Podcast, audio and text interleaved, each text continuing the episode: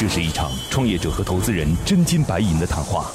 创业者要打动投资人，拿到百万至千万元融资；投资人要用专业和经验慧眼识珠。唇枪舌战中，又蕴藏着怎样的创投之道？欢迎收听《创业找崔磊》。找崔磊。大量推广有机肥的基础上，商业逻辑有本质问题。这个上面技术上它没有这么好的一个提高。本期我们主要探讨了以下几个问题：数据集成化之后，如何通过经销商来整合供应链？哪些渠道可以实现农户的收益增值？欢迎收听今天的创业找崔磊。嗨，大家好，欢迎来到梦想加速度创业找崔磊，我是崔磊，有请今天投资人和创业者。今天投资人来自于极速资本的创始合伙人赵平，Hello，你好，赵总。你好。今日投资人赵平。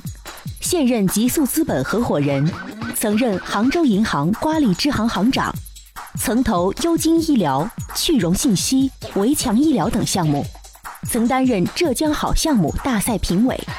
好，我们有请今天的创业者。今天创业者是来自于中瑶科技的孙建科。Hello，你好，孙总。好，你好，崔老师。你好，赵总。今日创业者孙建科，杭州中瑶科技有限公司总经理。那个孙总在做的事情，我简单介绍一下啊。嗯，这事儿呢，说传统挺传统，说先进也挺先进。怎么个意思呢？之前因为我碰到过啊，略知皮毛，可能连皮毛都不懂吧啊。它首先呢是对于我们中国很多这个土壤来进行分析，就是我们自己的种植土壤来进行分析。这个分析的方式有两种嘛，第一种是遥感卫星的方式，先获得一个轮廓的数据，大概知道。另外一个方式呢是来把当地的就是土壤的样本啊拿来进行测试，测试之后呢，根据酸碱度啊，它自己的这个可能有一些所谓的土壤的这些结构啊，然后来进行科学性的种植指导。就是比如说在丽水这个地方，假设你要种水果啊，然后你应该用什么样的方式来去种植最合理？这其实按理说呢是一个内容输出，嗯，对吧？因为我我们觉得现在的内容输出一想到就是啊，我们该如何进行创业，对吧？如何进行情操陶冶，对吧？如何来进行这个家庭的父母角色的培养，对吧？这是我们知识付费，对。但是他们其实现在可以对于种植的农户也来进行知识输出。这个知识输出是在一个 A P P 当中的，它是非常有针对。性的，就是在你所在的这个区域当中，这个土壤该怎么进行科学的种植？那当然，这个种植最终其实会提升自己的产量嘛，对吧？那农户当然很开心啦。但是有个前提，你得来去购买相对应的这些化肥，对，然后才能够改变那个结果。所以我一直在讲一件事，就叫做认知影响行为，行为决定结果。对，所以他们现在是先改变认知，然后影响你的这个行为，然后最终决定你的产量。OK，大概是这个意思啊。嗯。接下来，投资人和崔磊将对项目的细节展开提问。刀光剑影中涌动着怎样的商业智慧？短兵相接里蕴含着怎样的创业之道？投资人的发问，创业者能顺利接招吗？接招吗我整理了一批最新的创业干货，有商业计划书，有创业金点子，有股权激励方案，有合同范本，还有精品的营销管理课程。这批资料里一定有你需要的。获取的方法很简单，现在马上下拉手机屏幕，在我的介绍资料里有我的个人微信号，长按复制添加我为好友。之后有机会的话，我会介绍一些对你创业有帮助的小伙伴，希望能够帮得到你。数据集成化之后，如何通过经销商来整合供应链？这项目呢还是个初创项目，嗯，对，这当然问题很多啦。我可以先开始就表达一个我个人的观点啊，因为我一直跟各位讲说，这档节目呢，我当然在这儿的角色是一个主持人啦，但是我们自己本质上也投一些项目，然后呢，我们更愿意用一个投资人的角度来思考这件事情。我认为存在逻辑问题，第一是存在逻辑问题，第二是存在操作问题，就是这是我对于这个事儿的定义啊。当然我的定义大部分是错误的，我也特别希望就是回头现实的给我啪啪打脸，我没关系啊，但是我敢于表达自己的观点，就是我说这事儿我认为逻辑和操作上都有问题。嗯嗯嗯嗯，我先问两三个问题，好吧？问完之后呢，我们今天就把时间都给到投资人，就是给到赵总、赵行长。我先问一个事儿，是你所有的数据获取目前是怎么获取到的？这个数据获取是否具备壁垒？我先可以告诉您，就是类似于像这样获取到土壤数据的企业，我碰到的已经不是一家两家了。对，所以您能大概聊一聊您的这种数据获取或者关于土壤分析的这个东西？因为这是你的前面之所以能够做出内容的原因嘛。嗯嗯嗯，这个来讲呢，是也是有一定壁垒的。就是说，从很多渠道，但是最主要的呢，还是来源于就是当地的各个县级的土肥站。土肥站这些数据虽然来源于它，但是呢，就是对于整个中国土壤的一种分类系统这一块来讲，还是有相当大的壁垒的。就是说呢，咱们做的这个房子有可能只是一个红壤，但是除了这个房子，这个路马路那边有，它有可能是粗谷土，是就是相当于它的土种变了，它的土壤种类变了，土壤种类变了，虽然变了，但是这个空间它是弯弯曲曲分开的。嗯，这个空间上你得把它分开了。所以你认为这是壁垒，对不对？我认为这是。那你的数据是怎么获取到的呢？数据这一块来讲的话，我们第一个有很就是有百分之六十的是通过这个点位土壤的检测，我们做了一个均值，给这一块土种做了一个均值。还有就是一部分数据来源于当地县级的一个土肥站。目前啊，你们已经获得了多少区域的数据了？大概有八百多个县吧。中国八百多个县。对，八百多个县当中也存在不同的这些土壤啊。一个县里面就有很多种。是，所以这个县当中的具体分布你们都已经搞清楚了。都已经搞清楚。类似于像有你们这样数据的公司，大概国内有多少家？据我知道的，除了中科院，但是中科院现在还没把它就是整个集成化。除了中科院的南京土壤研究所，别的没有。那据我所知的，肯定不止你一家。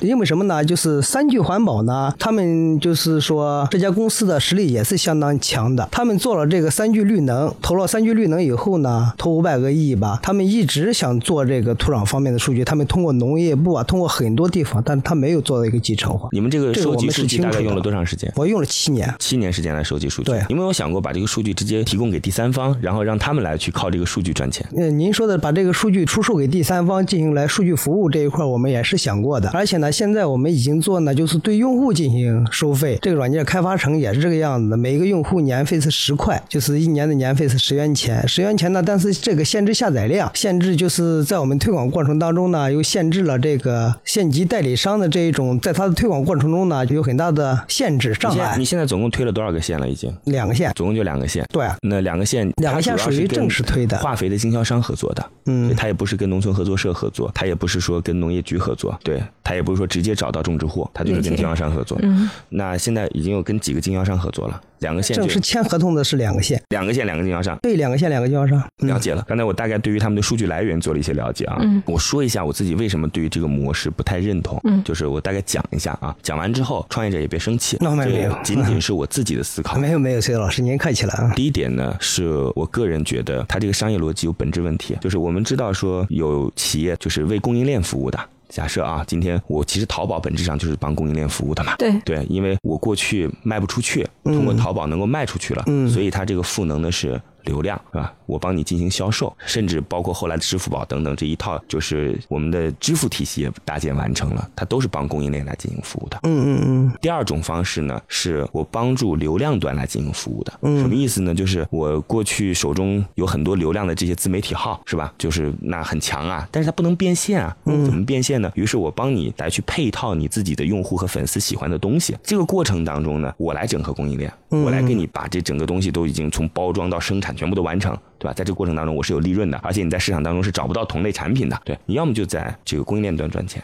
要么就在流量端赚钱，但你这个模式两点都不是。它既不是说今天我来整合一个新的化肥，是吧？然后我卖出去，也不是说我帮助经销商或者我帮化肥企业来找到新的农户，我帮你卖出去。因为它的那个 A P P 的安装不是他自己去普及的很广的，是他希望经销商帮他普及出去的。所以本质上来讲，它是个工具，对经销商来讲是个工具。如果是一个这个工具逻辑的话，第一呢，工具逻辑是很难赚钱的，这是第一点啊。嗯嗯。第二个是这个工具如果它值钱。直接收费就直接收费，而且这个收费呢可以考虑问经销商收费，因为在这个过程当中，C 端当然有收收益了，但是经销商是相对来讲收费比较集中的这个群体嘛。对，你聊好，我给你多少个端口，你给我多少钱，就这么简单。我在不断的更新内容。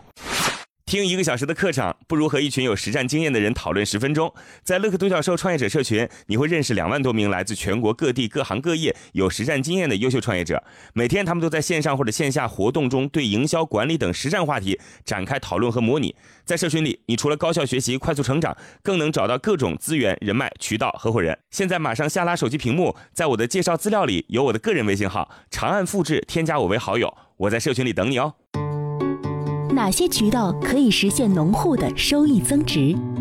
最后再说一点，这点不是我想的，是刚才赵老师在我们节目之前说的，就是你的这个操作方式，目前是希望能够推 A P P。嗯，对我其实认为啊，A P P 到底能不能落地，能不能改变农民的认知，改变种植户的认知，我是相当存疑的。嗯，就是如果没有当地的指导老师，没有说在村里边开课，能够通过一个 A P P 下载到手机端，说农户就直接自学改变。天哪！我前段时间到贵州去啊，就贵州科技厅厅长就跟我讲，他我们现在改变农村的方式是电视机，什么意思呢？就是他们专门希望能够把所有的互联网跟农村的客厅电视相结合，然后呢，农户回到家里边去之后，是可以通过电视来看到相关信息的。因为他说手机端在起码在贵州啊，根本不普及的。嗯，对。好，我讲完了，老师，反正几点疑虑，包括我的，包括您的，我都已经提到了。您向这个项目提问吧。嗯 OK，就是现在啊，就是您的这个获利的这个模式啊，嗯，是问农户收费对吧？现在是的，为用户，为用户收费是吧？对，还有到底是问用户收费还是问经销商收费？我现在是两端都收费啊。一个县级代理商呢，我目前是收他五万的代理费啊，还有这个用户呢，收他十块的年费。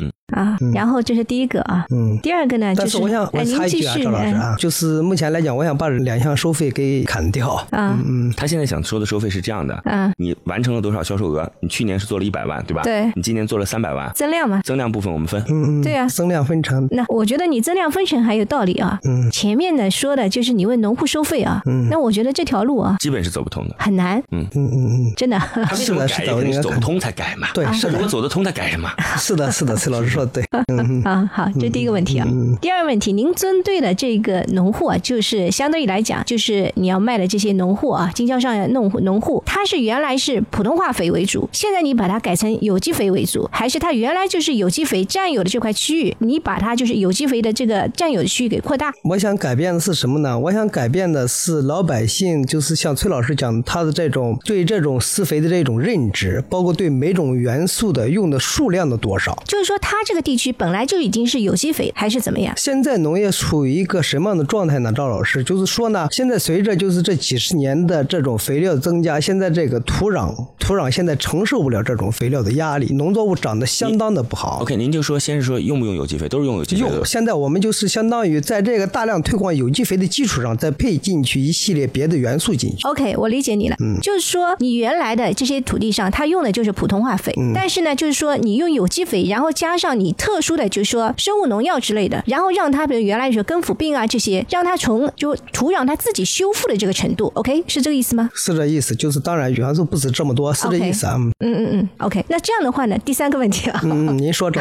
就是你下面的，因为说实话，农户来接受这个 APP，就像刚才崔老师说的，他一开始啊，比如说可能有些他怎么样，我登录啊或者怎么样，就是每个过程它增加，其实对他来讲都是很多客源的流失，嗯，或许很多他他原来都没有接触过或。者怎么样，就是客源的流失，所以你线下的你跟他的这个所谓的指导老师或者说技术专家，这个是非常非常重要的。所以说你这一块你是怎么做的？这些指导老师啊或者怎么样技术专家，你是怎么在就是因为我们种植这个过程啊是一个漫长的过程，今天发生了什么，明天发生了什么，这个需要有人面对面的，不是说 A P P 上我这样就行了，是吧？它是要有个陪伴的这么一个过程的。所以我想问一下这一块你是怎么在做的？邵老师啊，就是您这一您您这一句话呢就。切到这个点子上面去了，为什么呢？就是像赵老师说的这个，就是你怎么才能就是说，不管是只是线上提供这一系列的知识认知，这个线下的这种陪伴你是怎么来做的？所以说我们就是为什么就是这个县级经销商的这种重要性就它就相当存在了。我们通过县级经销商来把他以前的线下这些村级的他们的分销商就整个的给大家整合起来了，村级的这个零售商就成了我们当地的一个老师。我只有借助这种力量、这种渠道，而且就是我的目的。呢是最最终呢，想打造成我自己的渠道，就是基于这些点。他们这个每个村级的这个零售商，就是这个他们面对农户的老师。OK，那我再问啊，嗯嗯，因为村级的零售商跟你具体的这个指导啊，他还是有一定的距离的。比如说我，比如说啊，今天庄稼有根腐病了，或者怎么样，那有些他之前就是在村里就卖卖小化肥的，就小店里就卖卖化肥的。或者怎么样？你让他有个转变，这个过程是不是就是你认为想象的很顺利，或者怎么样？我个人觉得啊，这个技术上还是有难度的。我认为难度非常大。我我跟各位讲啊，就是我们通常认为啊，就是大家会按照我们的整个思考路径来去改变自己的行为，原因是因为我给了你利益，但是呢，这个利益的增量。足不足以让我改变，这是一个很难说的事儿。嗯嗯嗯，您知道吗？就是您现在说从县级代理商到村级销售，首先这条线能不能通畅的到达，我已经要打一个问号了啊！因为信息在传播的过程当中，它是会慢慢的去进行信息的流失的。那 OK，我们再往下走，说，嗯嗯，这些村里的代理商面对农户、种植户，那他和种植户之间的这种沟通，有没有这种驱动力，可以让他很尽心尽责的去做？这是一个问号啊！再说到最后啊，这个种植户本身在使用的过程当中，因为是种植户自己在使用的嘛，他如果连问题都不愿意提出来，嗯，那就更不存在说我来怎么教你了。这支队伍的培养是很重要的。经销商，因为你是帮他这个就经销商来卖这个东西嘛，是吧？买来卖这个有机肥，所以这支队伍到底是你培养还是经销商培养？我没听太明白。就是这个队伍到底是这个村里边的这个销售来去当当地的老师，这个培养是你培养还是经销商？我们两方面，我们两方面联合当地的农业部门。而且呢，这还有一个问题啊，我觉得他们的商业模式真是没有想清楚。嗯嗯。就孙总，您看，您刚才说啊，我跟经销商合作的原因是因为同时有四个经销商，我跟其中一个合作，他抢了三个经销商的生意嘛，那所以这个经销商愿意跟你合作。嗯，是这个意思吧？是的意思。那如果今天经销商跟村级的来去进行合作了，村级过去不用他 A P P 的时候，一年可以卖三十万。假设啊，用了他 A P P，一年只能卖二十万了，因为村级经销商是不能再增加自己的用户流量了，就这么多，他总不能卖到邻村去吧？是，所以这在逻辑上是有问题的。这个是这样的啊，就相对来讲，这个队伍啊是很重要的。嗯嗯。技术老师对吧？啊，这个其实是非常重要的，因为农户一般情况下，呃，你让他付十块钱也好，让他来用这个有机肥也好，他肯定是有个对照物的。比如说，就是 A 农户是吧？今年用了我的有机肥之后，我在这说一下啊，张老师，OK，我我我稍微啊，您说提示一下啊，他其实并不是说把过去的化肥改成有机肥，不是这样的。您说是吗？这个就是崔老师啊，你好像就是没太就是可能就是我呃讲的话也比较少一点，就是说一个，因为在这个整个这个肥料里面，它是有很多元素的一种。我已经说了很多遍了，我知道，就是因为有机肥的这个推广不是今天才开始的，哪是今天才推广有机肥的这件事情的？我现在说两个观点啊，嗯嗯嗯，你自己来。A 观点是赵老师认为，过去我们不是施有机肥的。现在你来帮助这些农户去进行有机肥内容的认知培养，这个观点对不对？不对，不全面。好，赵老师，好，我现在来确定这件事啊。B 观点是这样的：过去甭管是有机肥还是其他的化肥，我们不要去管那个，对，因为土壤的承受力已经有限了。就是现在我们要重新去帮助这些土地来进行修复，而这个修复是需要再加一些其他的东西的。至于你用的是有机肥，过去你用的什么？这个土壤已经病了，就中国的土壤已经生病了，所以我们要让这个病能够治好，得要用它的方式来去把这个病治。好了之后，庄稼才能长得更好。这其实跟有机肥没有直接关系。这个 B 观点对吗？也不对，跟有机肥就是说跟哪一个元素都有关系。我说跟有机肥没关系，您仔细听我讲好吗？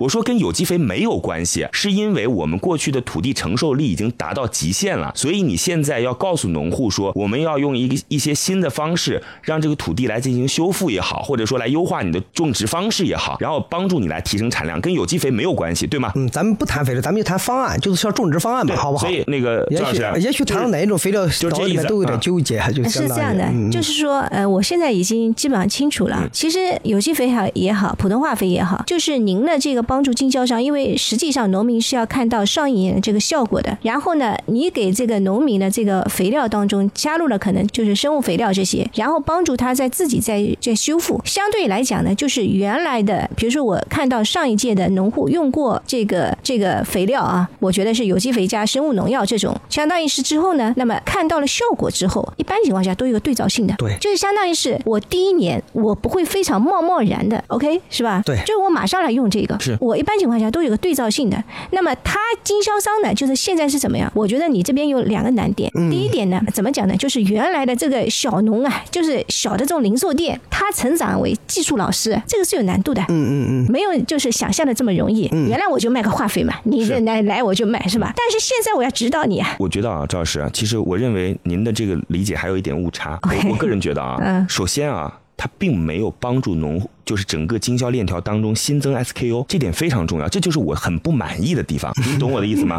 我懂崔老师的意思。就是赵老师，我我再解释一下啊，我尝试解释一下。您刚才说，就是首先我同意您的观点，销售点最终成为老师这事咱们先搁到一边，能不能成立？他就算成为了老师，真的成为老师，他没有新增 SKU，不是说我是老师，我给你上完课之后听懂了吗？听懂了，你要买东西对不对？买我的东西是这样，就说崔老师啊，我打断一下啊，他的意思呢是这样，就是说原来因为农民都是要用化肥。肥嘛，是吧？是。然后呢，通过我就是我这个相当于技术老师的指导，或者说你这个店主的指导都行啊。是。然后呢，我有这么一些人，通过指导之后呢，我的东西种出来也很 OK，是对吧？你卖十块，我就那么十五块，是样子啊，这些都很好，是口感这些都很好，对吧？我个人还是觉得是什么呢？就是原来这个市场我把它优化，原来的市场优化没错，但是它在这个当中啊，我们来看看啊，所有市场的整个环节当中啊，从生产企业在这个过程当中，我们就把整个链条算一遍嘛。生产企业在这个过程当中，他没有淘汰过去的劣势产能，增加新产能，这点他并没有做。我非常确定的告诉你，他没有做。因为这个，崔老师，我能插一句吗？咱们时间有限，就我先问一下啊，首先没有改变供应链，对不对？对，在尤其在就是说最近的一年，在我们推广一年到一年两，但是两年以后我会整个 OK，我知道，那就是以后改变以后再说，好吧？因为前面得要